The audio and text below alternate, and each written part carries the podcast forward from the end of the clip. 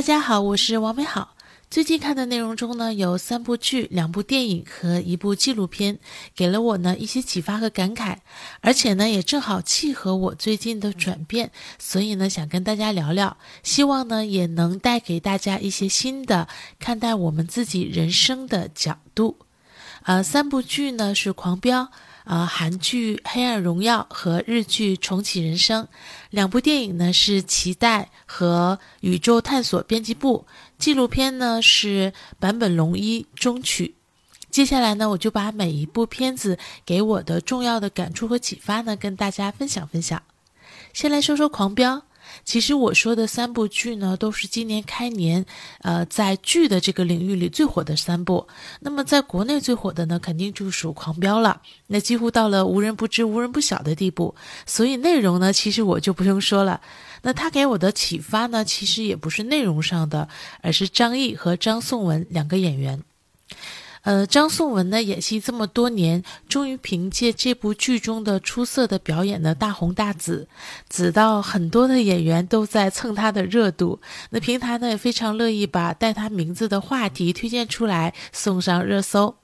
而大家回头再去看他曾经演过的角色和作品呢，看他分享的内容，看他以前的经历，更是会发现，原本他就很棒，很有内涵。那由于他这一次的走红呢，那所以大家呢对张译的关注呢就会呃少了许多。但是其实呢，张译也是一个这样的一个演员，就是曾经呢被很多的这个各种人呢都不看好，啊，甚至觉得他可能长得有点难看。但是呢，他也是踏踏实实的不断的精进自己，最终呢不但表演实力卓越，而且呢几乎成了导演们最喜欢用的演员之一。那四十五岁的张译呢，更是在《狂飙》当中毫无违和感的演出了少年感。其实啊，他们两个人的经历给我的感触，并不是新的启发，因为这种启发在很多年前，呃，濮存昕红、呃，刘敏涛，甚至是闫妮红的时候呢，都曾经有过。那简单的来说呢，就是大器晚成。那复杂点说呢，就是有些人呢，只要不放弃，会在晚一些的时间，甚至要到中年，甚至要老年之后呢，才会达成自己的目标，完成心愿，或者是迎来自己的高光时刻。当然了，演艺圈有它的特殊性，但是其实我们不管做什么，也都会有机遇和幸运的成分，甚至呢，每个人对目标的达成、心愿的完成和高光时刻的定义也不同。那抛开这些不谈呢，我想说的是，我之所以这几年对于呃什么三十五岁淘汰呀这种事情完全无动于衷，就是因为我一直都知道人和人是不同的，有些人就是要到呃四十岁或者是五十岁呢才会迎来他的黄金时期，所以呢，在你想要做的事情上，朝着更卓越的方向，或者呢至少是成长和进步的方向前行。呃，用心投入，争取更多的机会。那年轻呢，有年轻人的优势和适合的领域；那成熟呢，有成熟的优势呢和适合的领域。只要你是在积累，只要你在取舍，只要你在耕耘。过度的呢，受到外界传递的这种价值观的影响，只会让自己的状态越来越不好，越来越不相信自己。所以呢，我现在才开始写作，开启第二人生。我也依然没有放弃很想实现的一些想法，也偶尔呢很羡慕年少成名的人。但是我知道，对于我这个人，那没有前面这么多年走过的路，可能无法做好今天我想做的事情。我可能呢就是一只小笨鸟。我也嗯不知道要先飞，但是呢没关系啊，只要我每天都练习学习技巧，那总有一天呢我也可以飞起来。而且呢，就算一直飞不起来也不怕，我就做一只不会飞的小鸟，又有什么不可以呢？只要作为小鸟本身这件事情挺开心的就可以了。那再来说说韩剧《黑暗荣耀》。我估计呢，很多人都看过或者至少听说过这部剧。那作为一部对校园霸凌复仇的这个呃黑暗爽剧呢，带有暴力、呃暗黑，嗯，复仇、悬疑、阶级等等的各种的这个内容特质，传播度呢是非常的广的。那关于校园霸凌这件事情呢，其实可能大部分人都听说过类似的新闻，但是其实，嗯，没有经历过的人大概是无法想象经历的人承受了些什么。那我之前常听很多脱口秀演员的播客，好几位呢都曾经。呃，经历过这样的嗯一些事件，而当我的好朋友的女儿，甚至是一些听友们的子女出现了青春期的一些异常的时候呢，那我的第一个反应也会下意识的先想了解一下这个孩子有没有受到过霸凌。那尤其是有的时候，其实霸凌呢也不一定都是身体上的伤害，还很可能是经由呃言语造谣、孤立等等等等造成的精神上的伤害。而现在的学生和年轻人有抑郁情绪的人呢，也越来越多，甚至呢还有集体走上不归路的。那我希望这部剧能让大家明白，人会长大的，事情会过去的，时间它从不停止。如果当我们弱小的时候还没有办法进行处理，那如果可能，先想办法换个城市，离开那里，先活下去，去做更好的自己。如果可以。可以选择不要让那样的人毁掉我们的人生。我其实呢，对这样的剧能减少校园霸凌的发生是持悲观态度的，因为霸凌别人的人看到这些也不一定会有敬畏和转变。但是我希望这样的内容更多的能唤起旁观者和家长们的思考，至少呢，希望受害者能不要再被漠视，能够得到帮助。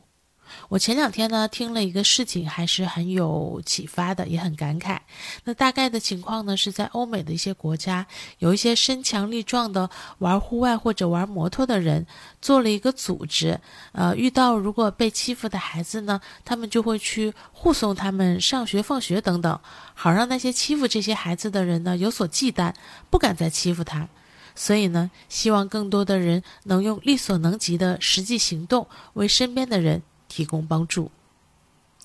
第三个想说说的是日剧《重启人生》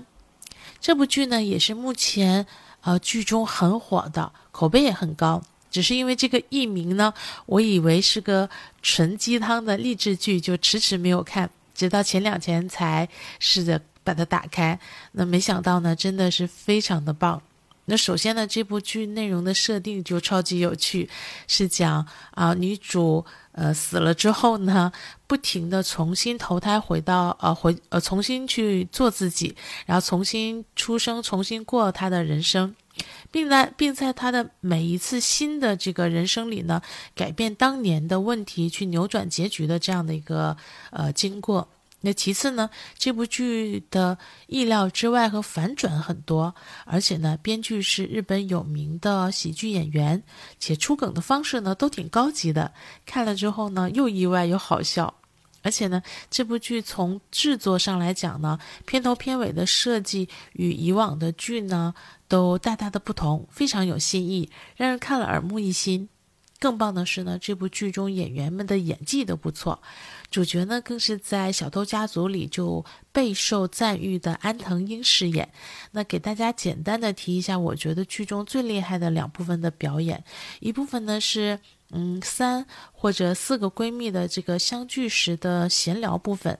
那我敢说啊，我们大部分人呢都没有看到过这样的表演，就是你会觉得这就是几个闺蜜在聊天时的。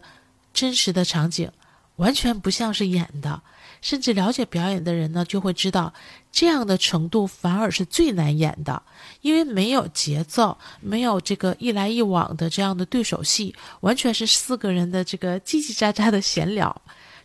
甚至呢，在剧中把大人部分跟儿童戏的这个部分呢对比一下，就可以更明显的看出来，因为儿童戏的部分是做不到这样的，呃。几乎都是必须一个孩子说完话之后，另一个孩子才能说话。那另一个厉害的地方呢，就是剧中因为他重启了很多次的人生，所以呢，有很多这种穿着不同的衣服和梳着不同的发型的同一个角色、同一个人，在当年的同样的地点做同样的事。那虽然不是严丝合缝啊，但是能做到不违和的表演和剪辑也是比较困难的。但是这个剧就做得非常好。当然了，在我的播客里给大家推荐，肯定不是要说这个片子拍得多好。那最想跟大家分享的是呢，这部片子讲的是普通女孩的故事，甚至几乎每一个角色都是普通人。就是普通人过着普通的生活，那当这种生活被打破之后呢？重新又去选择过了普通的生活，但是他们却在普通的生活里去完成了自己认为非常想完成的事情，去救了自己觉得应该救的人，而且每一个人几乎都没有依附别人进行生活，也没有去为了利益做一些诡计。那我看到后面真的很感动，就是那种。我们不用为了任何的宏大叙事而活，不用为了一定要考第一、一定要长得漂亮、一定要赚大钱、一定要有地位，甚至一定要为了国家、为了人类、为了宇宙做什么。那我最近在开解朋友和自己时呢，就突然的都说到了一句话，就是大概的意思就是，嗯，不要处处去挑战自己的能力。不要，或者说不要总是给自己极大的超出自己能力的挑战，哪怕你觉得那个挑战多么的正义，多么的有价值，在你的能力范围内或者超出一点点生活就好。嗯，比如说呢，呃，我只能租房子住，那却要逼自己买房子，或者甚至啊，逼自己一定要有一天要买别墅。那也许以前呢，我会觉得这是有上进心的表现啊，但是现在的我呢，就会觉得，其实真的没必要把自己压成这样。那我租房子住呢，难道生活就不快乐了吗？没有啊，而且还省去了很大的风险，以及增加了选择的灵活性。推荐给大家看一下这部剧，真的非常不错。